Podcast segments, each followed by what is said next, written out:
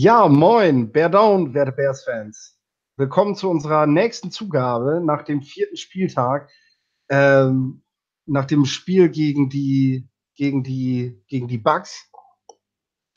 Ähm, ich möchte euch wieder darauf hinweisen, dass wir uns sehr darüber freuen, wenn ihr diese Sendung mit uns gemeinsam bereichert. Ihr dürft in die Kommentarspalte schreiben, was ihr möchtet, ähm, wie wir letzte Woche ja auch gesehen haben.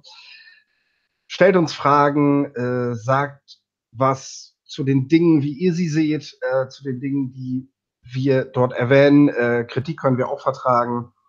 Ähm, zu Kritik, ich glaube, nach dem Spiel gestern ist wenig zu kritisieren. Äh, ich hatte schon vorher so überlegt, hm, nach so einem grandiosen Spiel ist es wirklich schwer, überhaupt Diskussionsgrundlagen für ein Spiel zu finden. Wir werden aber dennoch die Sendung füllen, seid gewiss. Äh, es gibt viele Punkte, die wir an ansprechen möchten. Ähm, Coach D wird uns gleich das Spiel zusammenfassen, wie ihr das gewohnt seid. Äh, zunächst 3-1. Der Rekord steht. Wir werden durch die Beiweg gehen, ähm, ohne, ohne Unentschieden, Record oder sogar durch, durch äh, Negatives. Und was ich jetzt schon mal vorweg schicken kann als Ausblick, wenn wir in Woche 7 in unserem sechsten Spiel gegen die Patriots spielen, dann gehen wir in dieses Spiel mit einem positiven Rekord. Und ich freue mich da jetzt schon richtig drauf auf dieses Spiel. Aber jetzt gehen wir erstmal zurück in das Buccaneers-Spiel. Ähm, Coach D, was kannst du uns dazu sagen? Ja. Und hallo erstmal. Moin. ja, ähm, das Boxspiel hat ja gut angefangen und hat gut aufgehört. Ähm, wie wir eigentlich gewohnt sind, war das erste Drive richtig gut für die Bears. Ähm, wir sind es ja gewohnt, es waren alle äh, vier Spieler jetzt so. Und wie gesagt, wir sind es einfach gewohnt, dass es so ist. Ähm, diesmal hat es auch mit, ein, mit einem Touchdown angefangen. Ähm, kleinen Moment. aus. Aus. Ab. So, dann, also das war ein, ein tiefer Pass jetzt endlich mal auf Trey Burton ähm, für den Touchdown. Äh, sehr gute äh, Post-Corner-Route gelaufen von, von Burton. Ähm, war, war richtig geil. Und äh, man hat auch gemerkt, er hat mehrere Anspielstationen während den ganzen Drive gehabt. Ähm, das Running war auch recht gut. Äh, hat auch gleich angefangen, fünf Yards. Und äh, ja, man hat auch Ton gesehen für den Rest des Spieles. Ähm, dann hat ja Tampa Bay dann den, den Ball bekommen, haben dann drei Spielzüge später den Ball wieder weggepantet, nach äh, gerade mal Minute 30. Ähm, dann ist allerdings Chicago das gleiche passiert. Da haben wir, da haben wir gedacht, ey, oh, jetzt laufen sie wieder in dieser ungeskriptete Spielzüge. Jetzt äh, ist nicht mehr so der Fall. Ähm, Tampa Bay hat dann geantwortet mit einem First Down, aber dann war es das auch. Äh, dreieinhalb Minuten später hat Chicago wieder den Ball und äh, war das Pass auf, auf Anthony Robinson für den Touchdown. Ähm, dritte Ballbesitz und zweite Touchdown Pass. War schon hervorragend, haben wir schon gesehen auch, dass, äh, dass die Bears eine andere, andere Team auf dem Feld gestellt haben. Gleiche Spieler, anderes Team. Ähm, Tampa Bay hat dann geantwortet mit dem Field Goal und äh, vier Plays später in der zweiten Quarter hat Chicago geantwortet mit einem, noch einem Passing Touchdown auf äh, Terry Cohen. Ähm, war auch eine absolut geile Aktion. Ähm, Bears Defense war ja wie gewohnt äh, sau stark. Gleich wieder Punt. Danach ähm, nach diesem Punt ähm, waren drei oder vier Spiel, Spielzüge später war Josh Bellamy mit dem Ball in der Endzone. Hallo.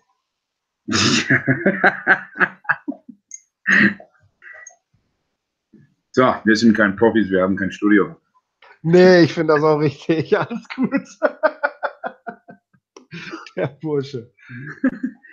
ähm, das ganze Spiel ging so weiter in der ersten Hälfte. Also Tampa Bay Punt, Chicago Touchdown. Tampa Bay Punt, Chicago Touchdown. Tampa Bay Punt, Chicago Touchdown. Dann ein Interception noch zwischen rein ähm, von Eddie Jackson. Ähm, danach ein langer Drive für ein Field Goal von Chicago. So sind wir aus der ersten Hälfte, Hälfte des Spiels rausgegangen. Ähm, Anfang der zweiten Halbzeit äh, haben wir wieder Interception gehabt. Ja, der Defense stand wie immer äh, absolut fest da und war nicht zu stoppen. Das war diese Interception von Aaron Lynch. Trevason, ne? Ach ja, stimmt. Trevason, Trevason nach, äh, nachdem Mac die Hand genau. von Winston getroffen hat. Genau. Ähm, so, dann hat es ein wenig nachgelassen, Chicago Offense. Da hat auch, ähm, da ist auch James Winston rein für die Buccaneers. Ähm, einfach, man hat es ja gesehen, der war auch komfortabler mit einem schnellen Passspiel. Ähm, hat schon was ausgemacht. Da sind die Bears wegen ins Rudern gekommen, aber nicht viel. Da war auch nicht mehr zu stoppen. Also die lagen schon 45 zu 3 vorn. Die sind dann auf ein sehr konservative ähm, Offense gegangen. Viel Zeit vom, vom Clock runter. Ähm, und ist dann nur noch ein Field Goal zustande gekommen. Aber das war schon geplant und, und, und gewollt. Ähm, ja, Ende von Lied 48-10 Bears. Das war ein absolutes Blowout und äh, war schon eine richtig geile Nummer. Da, da können wir uns endlich wieder mal freuen auf äh, ein balanciertes Team. Also jetzt nicht nur der Defense ist geil, der Offense das nach oder wie in die äh, Trestman Jahre war teilweise das Offense absolut spitzenmäßig, vor allem äh, unter Josh McCown. Ähm, war absolut spitzenmäßig, aber der Defense hat dann geschwächelt. Ja, das ist ja häufig so, ne? Dass es, dass es diese Teams gibt mit einer starken Defense. Wir sehen das ja auch in Jacksonville. Und äh, man kriegt es dann aber nicht hin, äh, in der Offense auch ein ordentliches Team aufs Feld zu stellen. Und ich meine, wenn du, wenn du mit der Defense dem Gegner 48 Punkte ein einschenkst, dann hast du dir jetzt in der Liga einen Namen gemacht und äh, die, die Gegner wissen, was los ist, wenn sie nach Chicago kommen. Das, da hat man auf jeden Fall ein Zeichen gesetzt, dass das mal klar ist. Ähm, ja, wir können, es ist sowieso schwer, so ein Spiel zusammenzufassen, weil einfach zu viel passiert ist. Äh, ich habe am Samstag auch das Suna-Spiel gesehen, da waren neun Offense-Touchdowns. Also ich kann mich nicht mehr dran erinnern, wie die alle waren. Also ich habe ich habe an diesem Wochenende 15 Touchdowns von meinen beiden Lieblingsteams gesehen. War sehr erfolgreich. ich habe hab mir das halt zusammengefasst. Ne? So genau, wie ist es jetzt abgelaufen? Ich habe sie ja nochmal ja. angeschaut. Ähm, ist halt im Schnelldurchgang. Habe die äh, Plays da rausgesucht. Ähm, das sind so viele Dinge, worauf wir eingehen können. Ja? Aber ich denke mal, wir, ähm, in der Zusammenfassung kann man schon sagen, ähm, dass das Offense ganz anders war wie die ersten drei Spiele.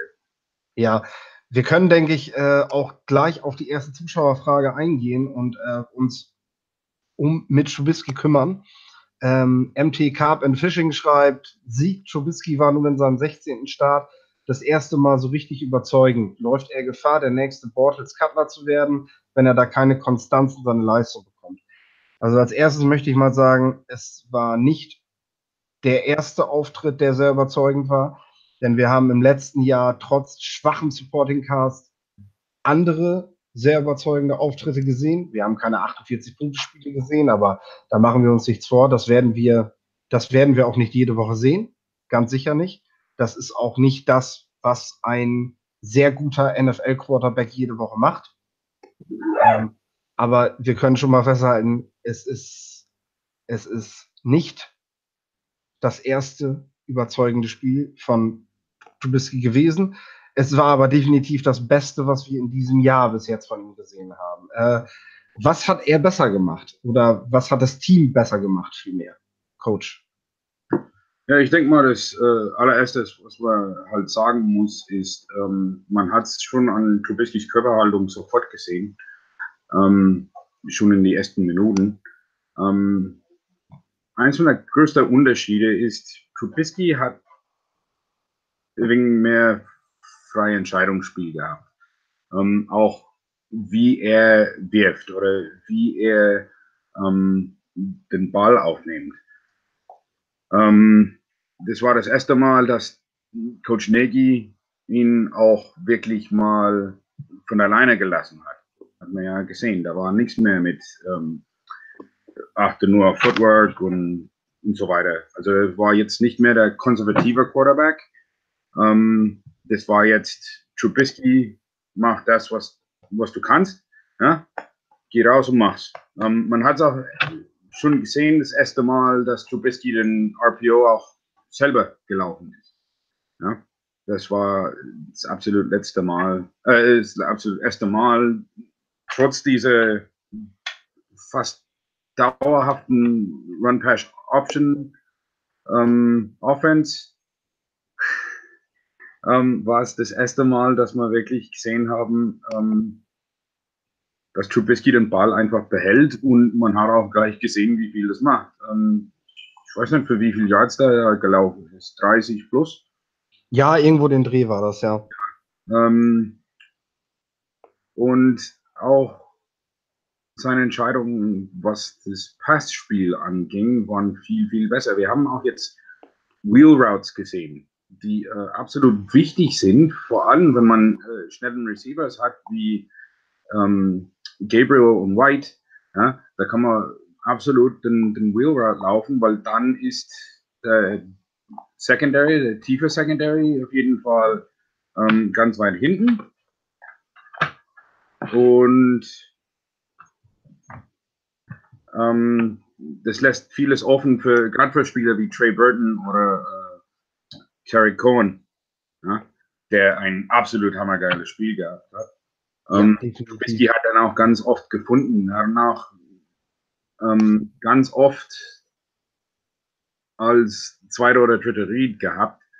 Ähm, was auch 20 Touches gehabt im Spiel, ne? 20 Touches, sieben Receptions.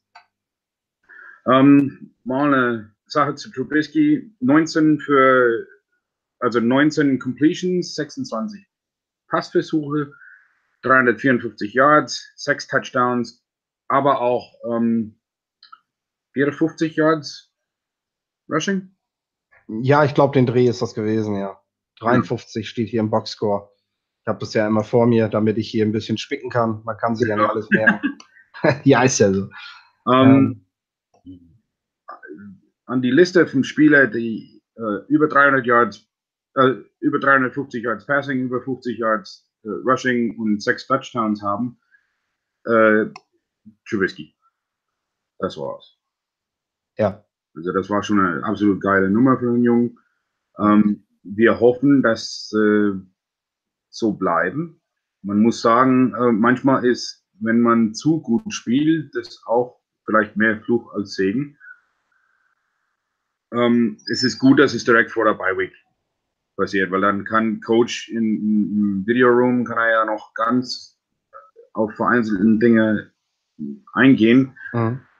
Erstens die, die sieben Pässe, wo äh, nichts getroffen haben. Also der hat äh, zwei Dinge geworfen, wo locker hätten ähm, Interceptions sein müssen oder können oder müssen. Ähm, Waren es nicht. Der hat äh, Gabriel mal richtig, richtig böse untergeworfen. Ähm, auf ein Go-Route. Das darf man nicht. Also mhm. man muss den Ball denn vor und der soll gehen, soll es holen. Ähm, aber auch dieses äh, Sack für minus 12 Yards oder was das war, das war ja lächerlich. Ja, die kassiert er halt noch immer. Ne? Ich will auch mal ein bisschen was dazu sagen. Ähm, also, ich hatte den Vorbericht geschrieben. Ähm, den könnt ihr ja auch wöchentlich lesen. Vorbericht zum Spiel, wo ich auch noch mal ganz nah drauf eingegangen bin. Was was Nagy und Trubisky diese Woche für eine Aufgabe hatten in der letzten Woche und ob sie die gelöst haben. Ich muss sagen, ja, haben sie zu 100 Prozent, haben sie äh, die Aufgaben, die ich ihnen gestellt habe, erfüllt. ähm, die haben in die Tapes geschaut, die haben sich darauf verlassen, was funktioniert hat, was im Trainingscamp funktioniert hat, was seitdem Nagy mit Trubisky arbeitet, klappt. Ähm, die haben geguckt, was im letzten Jahr gut war. Ähm, mit Trubisky hat, hat selbst gesagt, dass er weiter sein möchte zu diesem Zeitpunkt. Der hat diese Woche hart gearbeitet. Ähm, dementsprechend war das Selbstvertrauen da. Der Matchplan war so gestellt, dass man Crossing Routes hatte, dass es wenig Reads gab. Trubisky musste selten das gesamte Feld scannen. Ähm, da hat ihm, ja, da hat ihm die Secondary natürlich auch das leichter gemacht. Das ist ganz klar. So eine Defense spielen wir nicht jede Woche. Ähm, man muss aber auch ganz klar sagen, und äh, ich weiß, jeder, der jetzt die letzten Wochen auf Trubisky rumgehauen hat, möchte natürlich jetzt weiterhin äh, nicht fröhlich sein, ob das nicht fröhlich sein, ob der Leistung des Quarterbacks und tut das natürlich jetzt ab, indem man sagt, ja, Tampa Bay war ja kein Gegner, die Defense war ja total schlecht, ist ja kein Wunder, dass der da so viele Yards macht.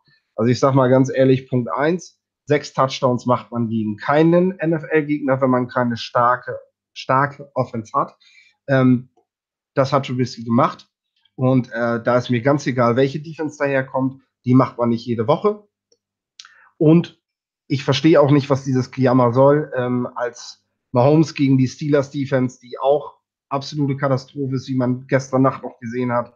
Ähm, wenn der da seine vier oder fünf Touchdowns macht, dann sagt ja auch keiner, oh, das lag nur an den Steelers, sondern dann sagt jeder, was hat der Mahomes für ein geiles Spiel gemacht. Also, Bears-Fans, freut euch, dass wir so einen Quarterback haben, der so ein Spiel machen kann, der sechs Touchdowns macht, der einen Gegner vorführt, nach allen Regeln der Kunst. Ähm, das macht nicht jeder Quarterback, auch nicht gegen diese Defense. Das haben wir in den anderen drei Spielen davor ja auch schon gesehen. Und da waren auch einige Kaliber an Quarterbacks da, mit denen sich Trubisky in, in Zukunft messen möchte. Ähm, mir, mir hat vor allem auch die Körpersprache gefallen. Man hatte den Eindruck, es funktioniert. Und das Team hatte auch das Gefühl, es funktioniert diesmal das, was wir vorhaben. Sinnbildlich äh, von Cohen die Szene äh, beim Touchdown von Josh Bellamy, Trubisky hat den Ball noch nicht losgeworfen und Terry Cohen läuft, läuft eine Route nach außen kurz, sieht, dass Bellamy vorne komplett offen steht und jubelt schon, zeigt schon an, Touchdown, Bears und feiert schon, bevor Trubisky den Ball überhaupt geworfen hat, weil er weiß, mein Quarterback wird jetzt da den Ball hinwerfen. Und das Ding wird sitzen. Und so ist es dann ja auch gekommen. Die Offensive Line natürlich Riesenkredit. Das ist eine große Hilfe für Trubisky, denn ähm, beim Handling Pressure hat er definitiv noch Nachholbedarf. Das ist die Baustelle, an der er in Zukunft noch arbeiten muss, um wirklich zu den guten, zu den sehr guten Leuten zu gehören in der NFL. Solange er diese Line vor sich hat, hat er da natürlich weniger Stress. Denn äh, die lassen so gut wie keinen Druck zu. Es ist egal, wen wir da gerade einwechseln. James Daniels hatte seinen ersten Auftritt, hat äh, fast die Hälfte der Snaps gesehen hat sich mit Kusch die Snaps geteilt, ähm, hat das sehr, sehr gut gemacht. Ich erwarte, dass wir den im Spiel, im nächsten Spiel länger sehen auf dem Platz. Also ich denke, dass Kusch die Starting-Rolle, er hat sie nicht verloren, das kann man nicht sagen. Kusch hat auch gut gespielt. Aber Daniels ist halt die Zukunft und deswegen gebührt ihm halt dann jetzt auch der Startplatz. So. Hat auch ganz oft äh, alleine Gerald McCoy gehabt das ist schon eine Riesennummer zu blocken. Das meine ich auch. Der hatte echt eine schwere Aufgabe und ich glaube, bei einem Touchdown sehen wir das auch, wie, wie er, ähm, wie, wie Daniels da den Pulling Guard spielt, äh, was, was er ja als Student am College eigentlich nie so gemacht hat, ähm, und ähm, da den Gegner vernascht und es so dann eben auch zum, ich glaube, es war eine Third Down Conversion die er ja. da, wo er da, wo er da den wichtigen Block setzt. Relativ zeitig aus, war glaube ich schon sein zweiter oder dritter Snap erst. Ne? Ja. Ähm, gehen wir Gehen wir, gehen wir, gehen wir mal weiter äh, auf Fragen. Wir haben jetzt hier Schlüssel des Spiels, ja, äh, Cohen, Trubisky oder die O-Line. also ich würde mich jetzt erstmal festlegen, wenn man 48 zu 10 gewonnen hat, dann hat, glaube ich, jeder seinen Job gemacht auf dem Feld. Ich habe jetzt nicht gesehen, dass wir ein Matchup über den ganzen Tag weg verloren haben. Ähm, ich, ich sah selber, sage ich Trubisky, einfach weil er als Quarterback halt der wichtigste Spieler ist auf dem Platz. Und er hat eine absolut geile Nummer hingelegt. Ähm, man muss dazu sagen, der hat auch seinen Fehler gemacht. Und das darf man nicht vergessen, dass er noch sehr jung ist. Das ist jetzt ähm, seit 16. Pro-Spiel. Ähm, also quasi sein Rookie-Season ist jetzt beendet. Kann man aber auch nicht so sagen, ähm, weil er ähm, sich wieder befindet in komplett neuen Offense. Äh, man merkt schon, das ist auch ganz, ganz anders als äh, diese Heavy Run und ähm, nicht sehr einfallsreiche äh, Offense von Dow Loggins. Ähm, jetzt ähm, muss ich sagen, okay, da war definitiv ein Schlüsselspieler, ähm, weil er eben auch noch äh, mehrere ähm, Fehler macht. Ähm, auch in die vorherigen drei Spiele hat er mehrere Fehler gemacht und diesmal ähm, ist er über seinen Fehler hinausgewachsen. Mhm. Ähm, das fand ich absolut zu wichtig. Ja, deswegen gebe ich den, also wäre ich der Coach, hätte er den Gameball bekommen. Ich habe noch gar nicht mitbekommen, wer es gewesen ist, aber wir, wir haben ja auch noch eine Abstimmung, auf die wir nachher zum Ende eingehen. Da ist dann nachher auch gefragt worden. Dann schauen wir uns das nochmal an. Ähm, ich glaube, da haben wir jetzt erstmal genug gesagt. Wir gehen jetzt mal zu Defense. Äh, Kevin Tolliver hat vorher im Vorbericht von mir doch einiges an Fred weggekriegt. Ich war sehr nervös vom Spiel. Äh, an sich auf dem Papier war es auch wirklich eine klare Sache für die Bears im Vornherein, wenn da nicht dieser Ausfall von Prince Mukamara gewesen wäre. Und ich muss sagen, ich bin mit, äh, ich war im Draft damals schon der Meinung, dass, was heißt damals, so lange ist ja noch gar nicht her, war im Draft schon der Meinung, dass Tolliver, ich habe das auch geschrieben, ich habe das noch im Bericht so drin, Tolliver ist ist, ist der Spieler, um den sich gute Secondary Coaches reißen werden. Also der ist so roh in seinen Anlagen, dass der definitiv sehr weit fallen wird im Draft. Das war mir klar. Aber mit der Athletik, die er mitbringt und mit den Grundlagen, die er an der Louisiana State bereits gelernt hat, ist es einfach ein sehr interessantes Prospekt für jemanden, der mit ihm arbeiten will. Und ich bin überrascht, wie weit Donatelli mit ihm schon ist. Also Klar, also, lassen sie ihn so spielen, dass, dass er auch nicht so auf die Schnauze fallen kann. Aber das, was er gemacht hat in dem Spiel, und du musst dir angucken, der hat gegen Mike Evans gespielt. Mike Evans, also wer den in Fantasy hat, hat, letzt, hat, hat, hat nicht viel Spaß gehabt diese Woche. Ja? Das hat er wirklich schon gut gemacht. Die Pass Interference war keine, die man gegen ihn callt. Also er brauchte nicht faulen, um, um seine Gegner schlagen zu können. Und sie haben viel in seine Richtung geworfen. Der hat die meisten Tackles im gesamten Spiel gemacht. Tolliver. Die haben ihn getestet, wo sie nur konnten. Ja. Bist du noch da? Ja. ja. Also Tolliver war, also man hat ihn schon gemerkt, muss ich sagen. Ähm, mein persönliche, ähm, du kennst es ja, meine persönliche Meinung ist, wenn man einen Cornerback nicht merkt in dem Spiel, war er geil. Also Tauber hat man definitiv gemerkt im Spiel. Ja, natürlich. Ähm, aber Secondary, also allgemein Secondary und vor allem Cornerback ist der absolut schwerste Position ähm, in die NFL reinzukommen. Ne? Also ja. als Rookie ist man da komplett eigentlich fehl am Platz. Ähm, sollte man nie einen Rookie-Starter haben in, als Corner. Ähm, das hat man auch bei äh, Spielern wie der Reeves oder Patrick Peterson oder ähm, eigentlich alle, ja, hat man ja gemerkt, als Rookies sind sie nicht, ähm, nicht hervorragend gewesen. Ähm, hat man auch, glaube ich, nie so richtig äh, Breakout Rookie of the Year Cornerback ist, ähm, ah, wer war denn das damals? Selbst Deion Sanders war nicht so der Bringer ähm, als Rookie. Das ist wirklich so. Und er war ein Wahnsinnsathlet und, und hat eine absolut mhm. Nase für den, für den Sport gehabt. Nee, natürlich hat man das gemerkt. Also ja. Ich hatte nur gedacht, Tolliver könnte wirklich so ein, so ein, so ein, so ein Neckbreaker sein. Ne? Der könnte fünf, sechs Big Plays zulassen gegen starke Receiver. Mit Deshaun Jackson hat er ja dann wirklich auch einen, einen Typen gegen sich gehabt, stellenweise, der einfach schneller ist als er und der so viel Erfahrung mitbringt. Da, da, war ich fest davon überzeugt, der spielt den aus, der macht den fertig.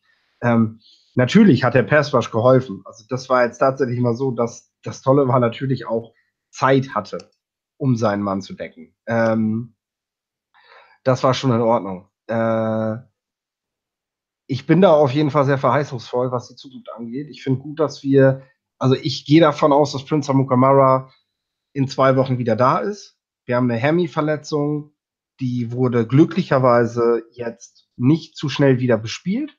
Ja. Das war ein Plus. Jetzt hat er noch zwei weitere Wochen zum Resten und da gehe ich fest von aus, dass er dann wieder bei 100 Prozent sein wird. Und dann spielen wir natürlich auch wieder mit Prince Amukamara. Ähm, aber ein Tolle war in der Hinterhand zu haben, das, was wir die ersten drei Wochen gesehen haben, dass unsere Cornerbacks 100% der Snaps spielen mussten.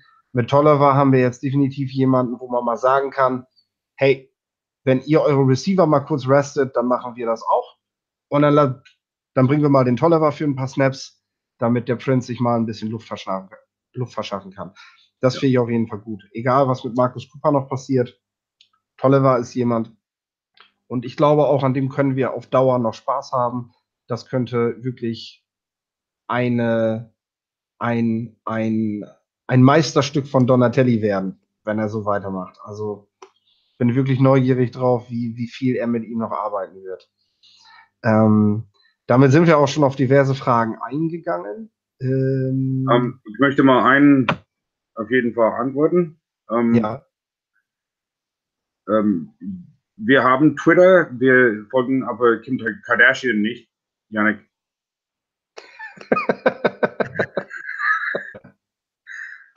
Möchtest du mal gesagt haben? Nee, ich habe es auch echt nicht mitgekriegt, das ist mir auch egal. Ich habe fast was Besseres zu tun, als den ganzen Tag über Twitter zu gucken.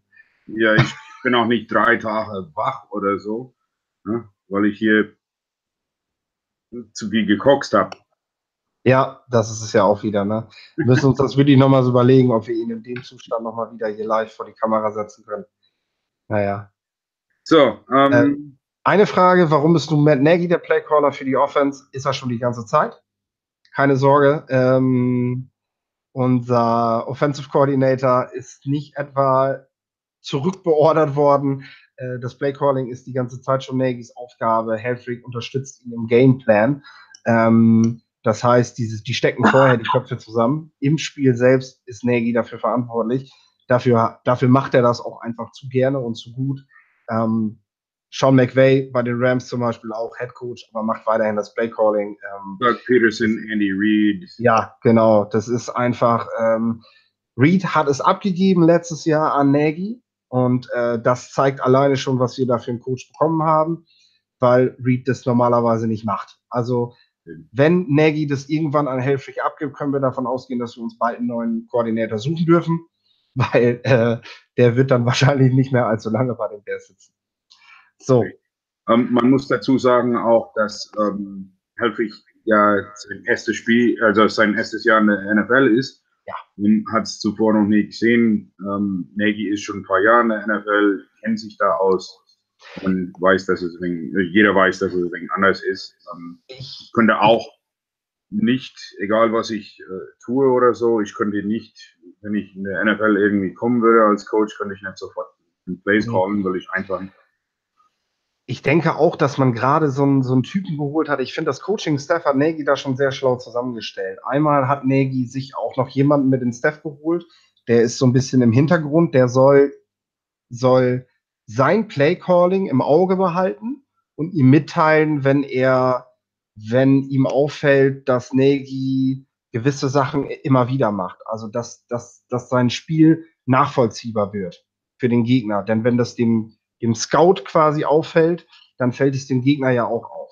Also da mit hat er einen eigenen Kritiker sich in die Reihen geholt schon mal. Dann hat er mit Helfrich einen, einen, einen Trainer, der, der nicht dieselbe Philosophie hat wie er.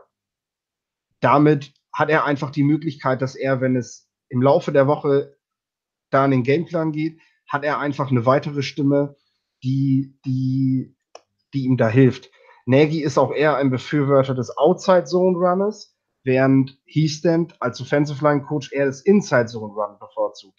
Und so hat er sich immer verschiedene Köpfe da reingeholt, mit denen er diskutieren kann im Raum. Und was Besseres gibt es eigentlich nicht, weil dadurch, dadurch entsteht viel Kreativität und dadurch entsteht vor allem wenig durchschaubares Playcalling, ähm, sodass er jede Woche eigentlich wieder mit was Neuem kommen kann. Ja, und genau das wollte ich darauf eingehen, wieso äh, Quality Plays und, und, und äh, was macht helfrig und so weiter. Ähm, man sieht es jetzt äh, definitiv auch, dass, ähm, dass jedes Spiel ist es wenig anders. Philipp, wie viele Motions waren da in dem letzten Spiel? Ich habe ich hab in diesem Spiel habe ich äh, viel Zone-Blocking gesehen. Ich habe aber auch eben gelegentlich die Pulling Guards gesehen. Ja. Ähm, Wie viele Motions? Pre-Snap Motions? Pre-Snap Motions. Ähm, habe ich nicht auf dem Schirm. Musst du Ganz sagen. Wenig, ne? Was? Ganz wenig. Ganz wenig, okay. Das kann man definitiv sagen. Ich mhm. habe äh, wirklich nur zwei jetzt im Kopf. Ähm, einer war dieses Shovel Pass auf Gabriel. Ähm, und der andere war ein Pre-Motion, äh, Pre-Snap Motion Set ähm, von Sims. Ähm, in, gegen Arizona habe ich fast jeden Spielzug gesehen, ja. dass irgendjemand in Motion war.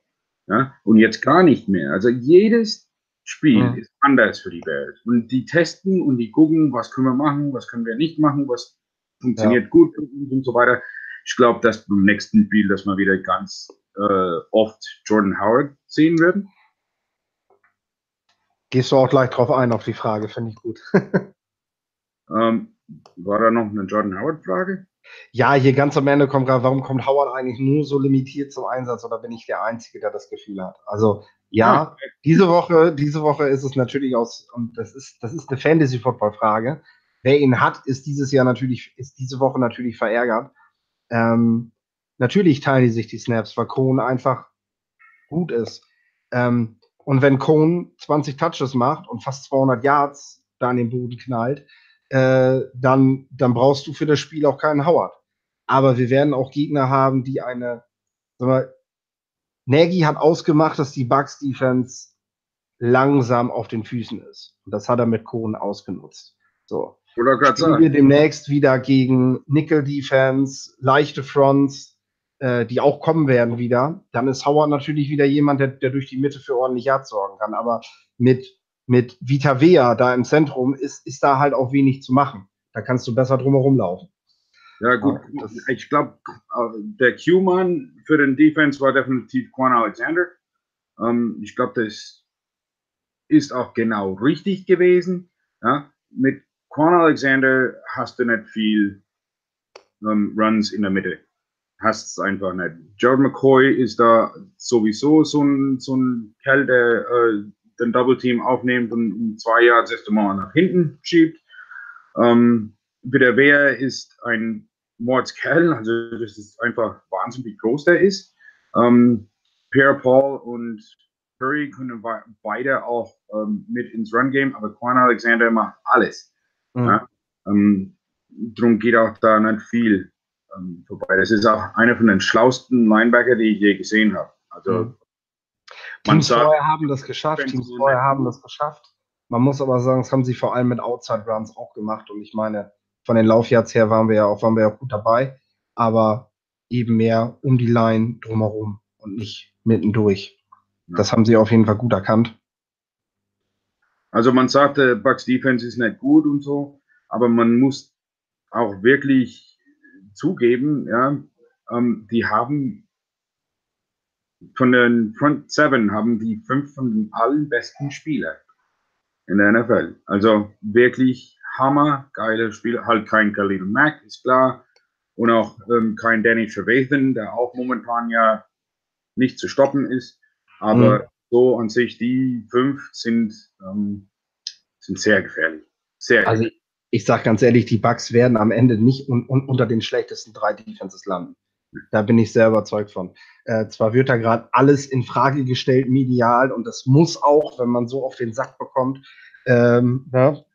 Dirk Kötter hat es selber ja in der PK nach dem Spiel gesagt. Ich habe das noch rausgesucht. Er wurde gefragt, ob man den jetzt den Defensive Coordinator feuern sollte nach dem Spiel.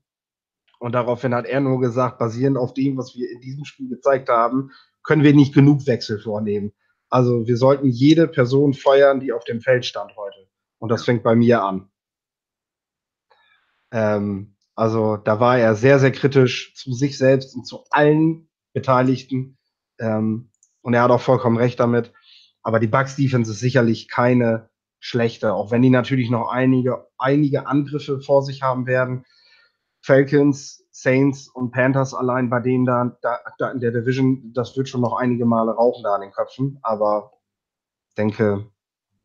Also ich denke. Ach hier, Yannick schreibt gerade, der Super Bowl Champion hat diese Woche 21 Punkte gegen die Bucks Defense gemacht. Ja. Wir mehr als doppelt so viel. Also das ist. Danke, Yannick. Er ist doch noch bei der Sache.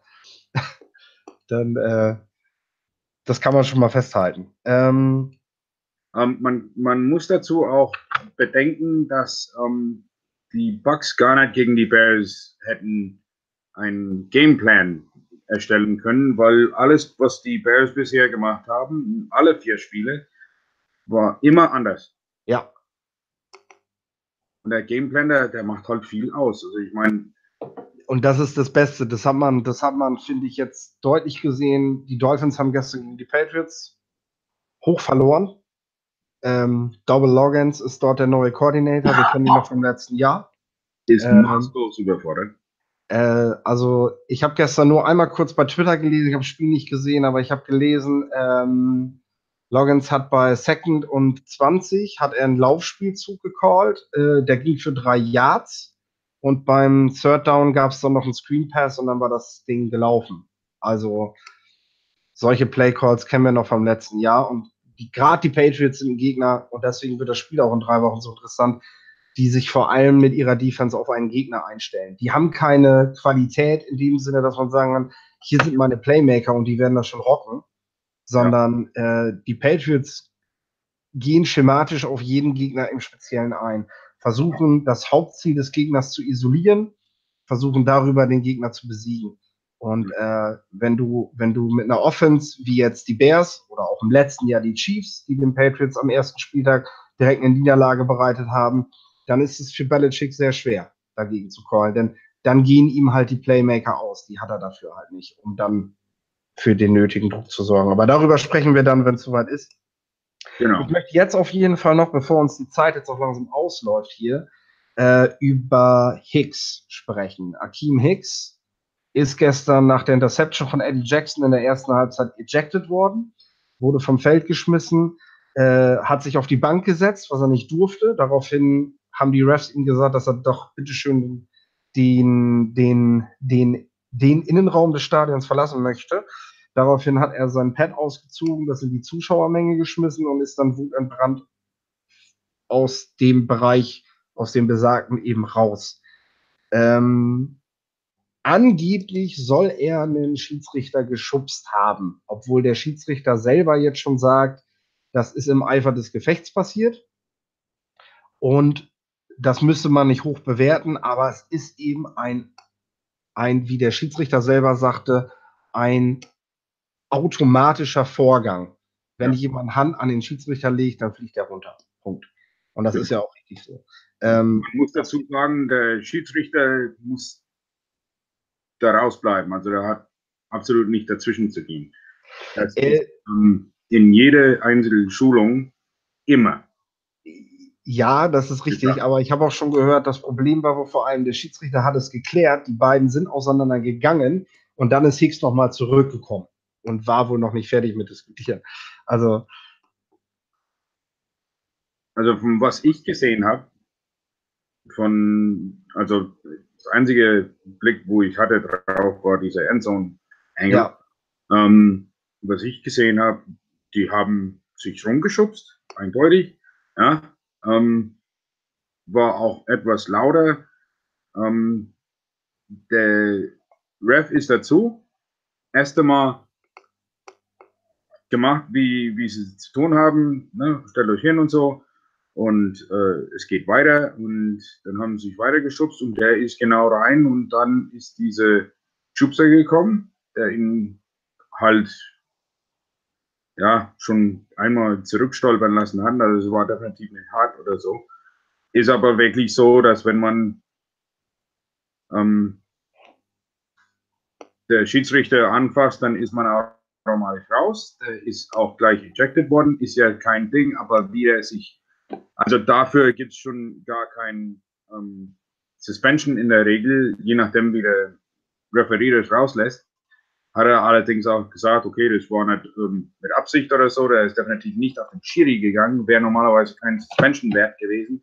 Aber sein Verhalten danach, ähm, da dürfen wir uns auf jeden Fall äh, wegen, wegen Angst fahren. Genau, also das darf eben, wenn jetzt demnächst die Strafe kommt, darf das nicht vergessen werden, was er eben danach gemacht hat, dass er eben da auf der Bank sitzen geblieben ist, dass er seine Shoulderpads in die Zuschauermenge geworfen hat. Das ist nämlich etwas, wo die NFL dann nochmal besonders hingucken wird. Und es ist nach dem derzeitigen Stand, kann man erstmal davon ausgehen, also die Geldstrafe ist safe, die wird er bezahlen. Ähm, das ist, glaube ich, eine fünfstellige Summe, die auf jeden Fall fertig wird. Ähm, dann können wir davon ausgehen, dass er ein Spiel suspendiert wird. Wir hoffen, dass es nicht den Patriots-Bonus gibt und man ihn, um Brady zu schützen, gleich zwei Spiele rausnimmt, sondern dass man äh, ihn mit einem Spiel in Ruhe lässt. Also nach allem, was ich, also nach den Erfahrungen, die ich mit anderen Suspendierungen aus den letzten Jahren habe, würde ich sagen, die NFL wird ein Spiel geben, die Bears werden das abnicken und dann ist das gut. Sollten sie eine ja, Zwei-Spiele-Sperre geben, das werden die zwei wegen, also einmal wegen Ejection, ist ja. auch eine automatische One-Game-Suspension ähm, und eins wegen dieser ähm, Bankhocken. Ja. ja. Und weiter, also alleine, weil er dann weiterhin dann irgendwas, also das mit den Pads und Jersey hochwerfen und so. Ähm, aber wir können ja eigentlich entspannt bleiben, obwohl Hicks einer von unseren besten Spieler ist. Ja. Und der Next Man Up hat seine Sache gut gemacht. Man muss auch dazu sagen, dass wir gegen Tampa Bay ähm, ein Defense gesehen haben, dass wir absolut hundertprozentig felsenfest sehen werden gegen die Patriots. Und zwar ein 2-4-5 Defense ähm, mit zwei Down Linemen, im Endeffekt drei Pass Rusher, Mac oder Trevathan der, der dritte Pass Rusher ist. Ähm, Floyd dann wieder der vierte oder fünfte, je nachdem. Und äh, aber wir haben ganz oft gesehen, zwei Downliner. Und mhm. das ist das, was ich halt erwartet habe, muss ich ehrlich sagen, von, von äh, Fangio, weil je mehr ich Fangio ähm, nachforsche, ähm, umso mehr sehe ich das. Und das sehe ich auch so, also mit, mit äh, Nichols haben wir jemanden, wo ich mir keine Sorgen mache, dass, dass der gegen die Dolphins startet. Der war gestern meine Meinung, ich glaube, da gehst du mit mir, der beste Rookie, der auf dem Feld stand. Ja. Ähm, der ist teilweise durch die gegnerische Line geschnitten, das war übertrieben stark. Der hat auch schon eine hohe, ein hohes Maß an Spielintelligenz, was er für die Defense von Fanjo mitbringt. Da bin ich, da bin ich sehr überrascht. Also eine Fanjo-Defense ist ja nicht leicht zu lernen muss man dazu sagen. Und wenn man aus Delaware kommt, von einem kleinen College und man kommt in die NFL zu den Bears und hat in der ersten Teambesprechung Hicks und Goldman neben sich sitzen, äh, dass man da nicht vor Ehrfurcht erstarrt, sondern in der vierten Woche so ein Spiel abreißt und die anderen Wochen davor ja auch schon auffällig gewesen ist. Also ich glaube, über Nichols haben wir jetzt, reden wir das dritte Mal jetzt schon während der Live-Sendung. Ähm, das ist schon übertrieben stark. Und äh, da also man, man sieht es nicht in den Medien, ne? also niemand, nee. kein, kein äh, Mensch, kein, kein Hodge von GGN Radio, kein Chicago Tribune, niemand spricht eigentlich über Bilal Nichols die letzten zwei Wochen, obwohl ich und Philipp, wir haben ja letzt äh, telefoniert miteinander und haben eigentlich schon länger äh, über Nichols gesprochen, ähm, wie gut wir den finden. Ja? Und dann reißt er so ein Spiel. Ja? Fälle Hicks. Das war schon, war schon gut zu sehen. Ja, also Hicks wird uns zumindest gegen die Dolphins, dass äh, Josh Sitten äh, fehlt ja auch verletzt. Äh, da haben sie sowieso ein Manko jetzt und es ist einfach böse, wenn du Mac hast, der einfach immer Gas gibt, wenn du Hicks hast, der auf der anderen Seite sich mit ihm battelt und dann nimmst du mal einen raus zum Luftholen und dann kommt noch jemand wie Nichols und die Offensive Line kriegt überhaupt keine Ruhe. Also das. Das muss schon wehtun. Und, und äh, Roy Robinson Harris. Also ich, ich, bin der Meinung, dass unsere Defensive Line der stärkste Rotation hat. Ja, und ich bin, ich bin auch wirklich neugierig, äh, wie, wie das wird, wenn es bei den Bears demnächst kälter wird. Dann wird es nämlich brutal für die Offensive Lines. Also, Richtig, das tut's weh. Ähm, Defense waren wir stehen geblieben. Ähm, Sam Acho, ich weiß, du bist großer Fan von ihm, hat sich schwerer verletzt leider im letzten Spiel. Müssen wir noch drauf eingehen, ähm, denn da fehlt jetzt zwar kein Starter, der 70, 80 Prozent der Snaps sieht, aber da fehlt trotzdem ein wichtiger Spieler. Ja, da fehlt jemand, der reinkommen kann auf äh, allen möglichen Positionen und quasi alles spielen kann. Wieder ein unauffälliger Spieler, weil er seinen, seinen Job einfach macht. Das ist ein hart arbeitender Linebacker, der wirklich sein, seine Arbeit einfach macht. Ähm, ist auch schon mal schwer verletzt worden. Jetzt sieht es auch aus, als wäre es eine schwere, wahrscheinlich saisonendende Verletzung. Und äh, ja, mhm sag mal, das heißt dann wieder Next Man Up. Ähm, wenn wir schon weiter auf den Defense eingehen, möchte ich mal zwei Dinge dazu sagen, schnell. Und zwar, Kwiatkowski hat schon wieder ein gutes Spiel gehabt, ne, wo der drin war. Ähm, Roquan Smith ist immer noch der größte Fragezeichen. Roquan braucht noch. Also es gibt, es gibt, es gibt Szenen, wo, wo man sieht, ähm, wo man sieht, dass der, dass der, dass der Typ richtig gut und schnell ist. Dieser Tackle, ja, war, glaube ich, nicht verlost, war dann doch, glaube ich, irgendwie für ein halbes Yard oder so. Nee, es war ein Pass, den er, den er abbricht. Ein Screen, den er da abfängt. Äh, der ist übertrieben schnell, aber natürlich auch sagen, Rookie Linebacker, Inside Linebacker, bei dem, was man in der Bears Offense verlangt, ist einfach viel. Und ähm, ich denke, der braucht da einfach noch ein paar Spiele, um da dann ranzukommen. Ne? Also es ist, glaube ich, noch viel zu viel im Kopf, was bei, was bei ihm passiert, was auch hemmt. Ähm, also ich würde nicht sagen, dass er schlecht gespielt hat. Nein, das kann man auch nicht bei dieser Defense-Leistung gesamt. Ähm, er hat auch nichts zugelassen. Also man kann jetzt auch nicht sagen, er ist jetzt verantwortlich für einen Touchdown gewesen oder irgendwas. Also das hat alles gepasst, aber ja, von einem First-Round-Pick mit den Vorschusslorbeeren, die er bekommen hat und mit der Geschichte, die in der Saisonvorbereitung gelaufen ist, erwartet man natürlich jetzt direkt den Einschlag. Ne? Und da, genau. das, der ist noch nicht da. Man sieht es in Ansätzen, aber ich denke, ja, sollten wir ihn noch nicht judgen. Ähm, wir warten da auf jeden Fall noch ein paar Wochen mit. Ähm, er hat auf jeden Fall genauso Anrecht wie alle anderen Rookies auch im ersten Jahr noch viel zu lernen. Und solange er das zeigt, solange die Kurve nach oben zeigt, da denke ich alles gut. Ähm, wenn ja. wir von Köpfen reden, ähm, Coach D, du hast definitiv mehr Spiele auf dem Kerbholz als ich. Und ähm, ich möchte dich mal fragen, wenn du jetzt nach so einem Riesending in eine Bye-Week gehst und die machen jetzt auch ein paar Tage Urlaub, ich habe übrigens auch gerade Urlaub, ähm, dann äh, gibt einem das ja wahrscheinlich erstmal ein sehr positives Gefühl. Also was, was passiert da mental gerade? Gerade auch, wenn man die Körpersprache jetzt vor dem Spiel auch nimmt, bei den Bears. Und wie groß ist so ein Faktor, wenn es einfach läuft? Naja, ich möchte mal gesagt haben, die haben wahrscheinlich heute frei. Ähm, morgen wird es aber wieder in, in Facility sein. Heute wird, äh, morgen wird, Entschuldigung, morgen werden sie frei haben. Media Day dann. Ähm, dann werden sie wahrscheinlich äh, wieder im Tape Room sitzen am Mittwoch. Ähm, also heute Media Day, morgen frei, Mittwoch Tape, definitiv. Donnerstag wahrscheinlich wieder Tape. Also nicht viel äh, Feld, wahrscheinlich eher dann nur Weight Room und äh, Eisbad und Sauna und so weiter. Ähm, dann Freitag, also das Wochenende dann höchstwahrscheinlich frei. Ähm, Coach Nagy, wenn er der Coach ist, wo ich glaube und äh, oder wenn er, wenn er wirklich Coaching gelernt hat, ähm, wird dann knallhart zu den Jungs sein nächste Woche im Training. Ähm, wirklich knallhart, weil das muss auch sein. Momentan sind die viel zu hoch.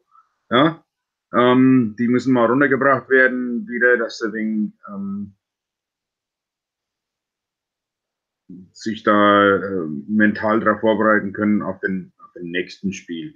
Ähm, dieser Beiweg ist super wichtig für die Bears, ähm, eben wegen den vielen Tape, was sie durchschauen müssen, müssen so einige Probleme finden, wo sie selber noch nicht gesehen haben, müssen ähm, ganz tief auf das Passing Game eingehen. Ein gutes Spiel mit sechs Touchdowns und 350 Yards ist immer noch nicht ähm, das, was sie erreichen wollen. Wir, wir wollen das auch nicht. Was wir wollen, ist ein konstant gutes Auftreten von Offense.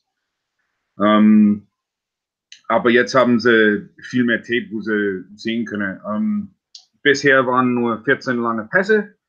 Ähm, also in die ersten drei Spiele waren nur 14 lange Pässe, wo sie wirklich ähm, sehen könnte, okay, und was muss man arbeiten und so. Mhm. Was muss man da ändern? Jetzt sind es ähm, verdoppelt. Das ist super. Ja, so also ich denke auch, ich denke auch, der Sieg ist nur so viel wert, wie, wie man dann gegen die Dolphins spielt. Denke, das ist auf jeden Fall äh, gut. Es wird viele Lacher geben während dieser zwei Wochen, wenn du gerade vom Weight Room sprichst. Äh, die Leute sind gut drauf und das ist immer gut. Wenn man jetzt mit einem 1 zu 3 gestartet wäre und die Erfahrung haben die Bears auch schon gesammelt, dann ist man gleich so, hm, na, und was machen wir alles falsch und so, dann, dann ist schon so die Frage, ja, steckt man jetzt auf? Das wird man jetzt definitiv nicht machen. Man wird jetzt eher nächste Woche sich entspannt aufs Sofa setzen und zugucken, wie dann, äh, wie dann die Packers, Vikings und Lions spielen. Ähm, um dann nächste Woche gegen die Dolphins wieder anzugreifen. Äh,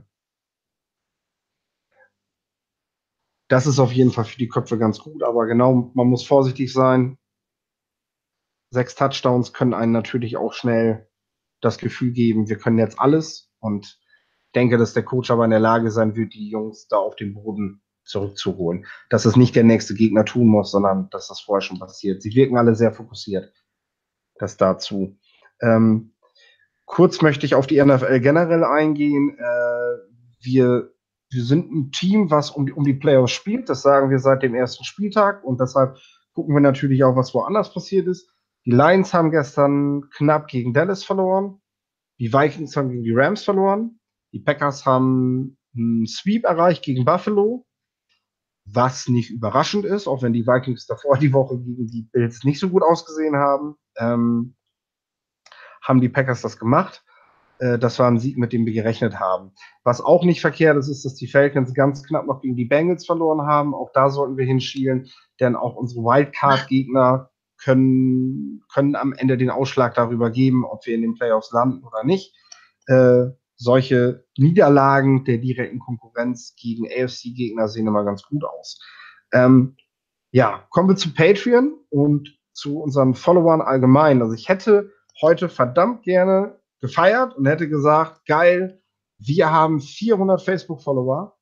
Ähm, ich würde mich sehr darüber freuen, auch wenn die, die jetzt gerade live dabei sind, uns wahrscheinlich alle folgen, wenn wir das dann jetzt aber ganz zügig mal hinkriegen. Ähm, dabei möchte ich auch noch erwähnen, dass wir bei Twitter bisher sehr weit zurückhängen. Also da ist es wirklich noch so, dass wir da nachlegen können. Wir haben, glaube ich, keine 140 Follower auf Twitter. Ähm, wenn ihr Twitter habt und ihr das bis jetzt nicht wisst, ja, wir sind auch auf Twitter. Gerade zum Punkt News sind wir dort aktueller als auf Facebook. Äh, also wenn ihr alles sofort von uns mitkriegen wollt, dort könnt ihr uns auch die ein oder andere Frage stellen. Da auch einmal den Follow-Button drücken. Es bricht euch nicht das Herz. Und ähm, wir erreichen dort eben auch eine anständige Zahl. Zum Thema Patreon. Hier haben wir wieder unsere Umfrage ein eingestellt. Hier möchten wir unser erstes Ziel noch erreichen. Wir sind nah dran. Vielleicht schaffen wir es diese Woche. Ähm, vielleicht könnt ihr da uns noch ein wenig helfen. Äh, wie gesagt, wir sammeln Geld, um unsere laufenden Kosten zu decken. Wir haben dieses Ziel eben noch nicht erreicht. Äh, dort fehlt noch ein kleines bisschen, denn dann äh, sind wir auf dem Level, dass wir sagen können, wir können das Format, wie wir es bisher behandeln, so weiter betreiben. Ähm, alles darüber hinaus möchten wir dann investieren in unsere Infrastruktur und in das, was wir noch machen können. Also wir haben da schon sehr viele kreative Ideen, was wir in Zukunft noch machen wollen mit diesem Blog. Und ähm, ich sag mal, je mehr auch finanzielle Mittel dort zusammenkommen, desto mehr können wir da natürlich auch machen. Ähm, wir, ähm, wir, kriegen ja auch nichts davon, der Chef gibt ja nichts ab. nee. Aber da sind auch keine Ads auf der Seite oder so, also ist es ja nicht. Ähm, dafür machen wir das ja nicht. Nein, nochmal ganz klar, äh, wir werden keine Paywalls einführen oder irgendwas. Es ist noch, es ist einfach eine nette Geste von euch. Ihr kriegt auch was dafür zurück von uns. Ähm, wir freuen uns darüber. Ja, wir haben diese Woche zwei Fragen gehabt. Die möchte ich einmal stellen. Die erste Frage war, wer verdient nach dem gestrigen Spiel den Gameball als Zeichen für die beste Leistung? Da haben wir Mitch Trubisky gehabt, Khalil Mack gehabt, über den haben wir heute wenig gesprochen, werden wir aber auch noch öfter wieder Gelegenheit zu kriegen. Er hat wunderbar gespielt, Bombenleistung, wieder Sack, wieder Frost Fumble, wieder alles, was, also der ist auf dem Weg dahin, äh, eventuell sogar Most Valuable Player zu werden, wenn die NFL sich entscheidet, mal wieder einen Verteidiger zu nehmen. Ähm, und wir haben Coach Nagy dabei in der Umfrage, denn der hat ja auch seinen Teil dazu beigetragen. Die Mehrheit stimmt für Mitch Trubisky, für unseren Quarterback nach sechs Touchdowns. Äh, knackt er beinahe den Rekord für die meisten Touchdowns in einem Spiel. Schafft die meisten Touchdowns der Bears in einer Halbzeit, die je geworfen wurden. Und ähm, wenn ich das richtig habe, ne? Ja, mhm. hat er zumindest eingestellt. Ähm, und damit bekommt er natürlich auch den Gameball. Wie ich jetzt auch gelesen habe, hat er den tatsächlich auch von den Bears nach dem Spiel bekommen. Dann zur anderen Frage. Welcher Kaderteil hat euch mehr, mehr, mehr überzeugt? Die Offense oder die Defense? In den letzten Wochen ist es immer klar die Defense gewesen. Natürlich hat die auch überzeugt bei nur zehn Punkten des Gegners. Aber ihr stimmt heute für die Offense. Bemerkenswert bedenken wir, dass die Offense letzte Woche von euch noch die Note 4 bekommen hat. Sehen wir also deutlich, dass es da eine Steigerung gegeben hat ähm, im Spiel. Das haben wir ja auch gesehen. Und ähm, es zeigt uns eben auch, lasst uns mit Kritik vorsichtig sein. Lasst uns auch nach diesem Sieg vorsichtig sein. Wir werden jetzt nicht jeden Gegner vom Feld fegen. Ähm, ein Schnee macht noch keinen Winter. Nee, wie nennt man es noch? Ich weiß es nicht. Irgendwas mit dem Sommer, glaube ich. Ne? Auf jeden Fall äh, möchte ich sagen. Wir werden, noch, wir werden noch mal verlieren. Wir werden auch noch mal verlieren, ja, definitiv. Und äh, aber das werden auch die Rams, die werden auch noch mal verlieren. Ähm, es, es, es werden Gegner kommen, an denen werden wir uns auch die Zähne ausbeißen. Da sitzt der Gameplan nicht. Da haben wir den falschen Plan. Und äh, wir sehen einfach, dass wir eine Defense haben, mit der wir Spiele gewinnen können, wie ich letzte Woche davor schon gesagt habe. Ähm, wir sehen, dass wir jetzt auch eine Offense haben, die dazu in der Lage ist. Ob sie es jetzt auch konstant abruft, werden wir sehen, aber die zumindest in der Lage dazu ist, Spiele für uns alleine zu entscheiden. Wenn das in der Mischung auf dem Platz zusammenkommt und konstant abgelegt wird, ja, dann ist für dieses Team alles möglich. Das werden wir jetzt in Zukunft weiter verfolgen. Und zwar, kurzer Ausblick, Bye steht an. Nächste Woche können wir Dolphins gegen Bengals gucken. Das wird für die Dolphins ein kleiner Vorgeschmack auf die Bears werden. Denn die haben auch eine talentierte Defense, eine diszipliniert gecoachte Defense, auch wenn nicht jeder Spieler, der jetzt zurückkommt in dieses Team, diszipliniert ist. Perfekt kommt nämlich zurück nach vier Spielen Suspendierung, nach seiner, ich glaube, zehnten Suspendierung, die er hatte. Ähm, wie gesagt, kleiner Vorgeschmack für die Dolphins. Äh, die spielen dann die Woche drauf gegen uns in Miami. Ähm, bin ich neugierig drauf. Wir spielen gegen unsere alten Coaches, gegen Logans und gegen Gaze, der vor Logans unser Offensive Coordinator gewesen ist. Ähm, mal schauen, wie wir uns da schlagen. Was ich vor allem sehr positiv aus dem 3 zu 1 mitnehme, was wir derzeit haben, und das habe ich am Anfang schon gesagt, wir spielen gegen die Patriots mit einem positiven Rekord. Und ähm, ich weiß, dass wir in Deutschland auch immer darauf achten, welches Spiel zeigt denn ran. Und das ist für unseren Blog auch nicht irrelevant, wenn Randspiele gezeigt werden, weil wir dadurch einfach nochmal als Bears und als Fans eine andere mediale Aufmerksamkeit kriegen. Ich hoffe jetzt einfach mal, weil sie sowieso eher dazu tendieren, gerne Patriot-Spiele zu zeigen, dass wir, dass wir dann in der, in der Woche auch mal um 19 Uhr auf RAN, auf Sat 1 oder auf Pro7 Max dann ein Spiel der Bears sehen. Und wir uns da hoffentlich sehr gut schlagen. Ähm, danach spielen wir gegen die Jets und dann gegen die Bills und äh, wir können dann hoffentlich den nächsten Division-Title einsammeln, nachdem wir im letzten Jahr 4 zu 0 gegen die AFC North gespielt haben. Können wir das jetzt auch gerne gegen den Osten machen. Ähm, dann stehen wir, glaube ich, sehr gut da, wenn wir da so durchmarschieren. Ähm, Im November stehen dann eben unsere divisionsinternen Duelle an. Die werden dann tatsächlich das Salz in der Suppe ausmachen. Ähm, bis dahin können wir auch noch keine Prognose abgeben, wohin die Reise geht. Gewinnst du deine Division nicht, gewinnst du auch nicht. Also schaffst du auch in der Regel nicht die Playoffs. Deswegen muss da auf jeden Fall dann was kommen. Aber bis dahin ist noch eine Menge Zeit. Äh, Coach D hat, glaube ich, nichts mehr zu sagen. Oder?